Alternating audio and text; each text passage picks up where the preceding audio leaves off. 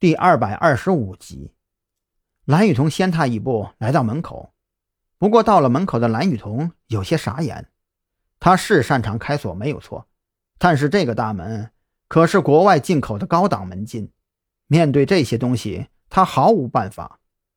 张扬连忙招呼蓝雨桐回来，同时自己已经是纵身一跃，借力抓住了吴有倩家一楼探出来的阳台。只是他翻上去的位置。距离吴有倩呼叫的窗户还有两米多的距离，这中间没有着力点能供他攀爬。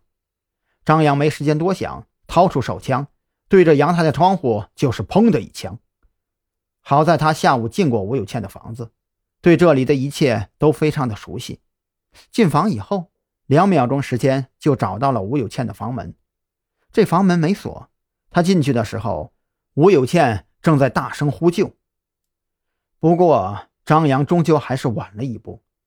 在他踹开房门的一瞬间，吴有倩的背后已经被人扎了一刀，而那刚刚在外面还能看到的蓝色影子却失去了踪迹。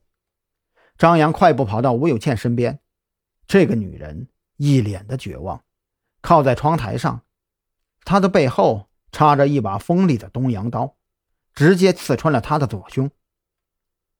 这个时候的吴有倩。眼神中充斥着绝望，呼吸急促，嘴角不断的喷出鲜血。张扬连忙按住他的胸口，不要慌乱，平稳呼吸。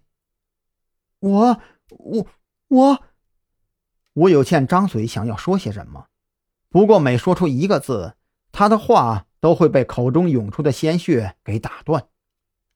先不要说话，按照我说的来做，尽量让你的呼吸保持正常。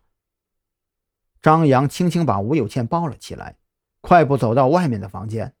无论如何，这间屋子都是不安全的。外面走廊上，蓝雨桐也已经到了。他看到吴有倩的伤势以后，同样非常震惊。他们都是专业的人，一眼就能看出吴有倩胸膛被前后刺穿的位置一定是穿透心脏的。这个女人死定了。但是奇怪的是。即便如此，他的胸口竟然依旧有起伏。我我，吴有倩张着嘴想要说什么，手指向楼下。张扬抱着他快步走向楼下。这个时候，吴有倩依然在指着什么东西，是他的包。蓝雨桐眼疾手快，连忙跑到沙发上，拿起吴有倩的包。这里有门禁的遥控器，还有几串钥匙。张扬一眼就看到包里那串宝马车的钥匙，想起自己下午开车过来的时候，不远处确实停着一辆宝马车。他有理由相信，吴有倩这样的人肯定不只有下午被撞飞的那一辆车。一切都超乎寻常的顺利。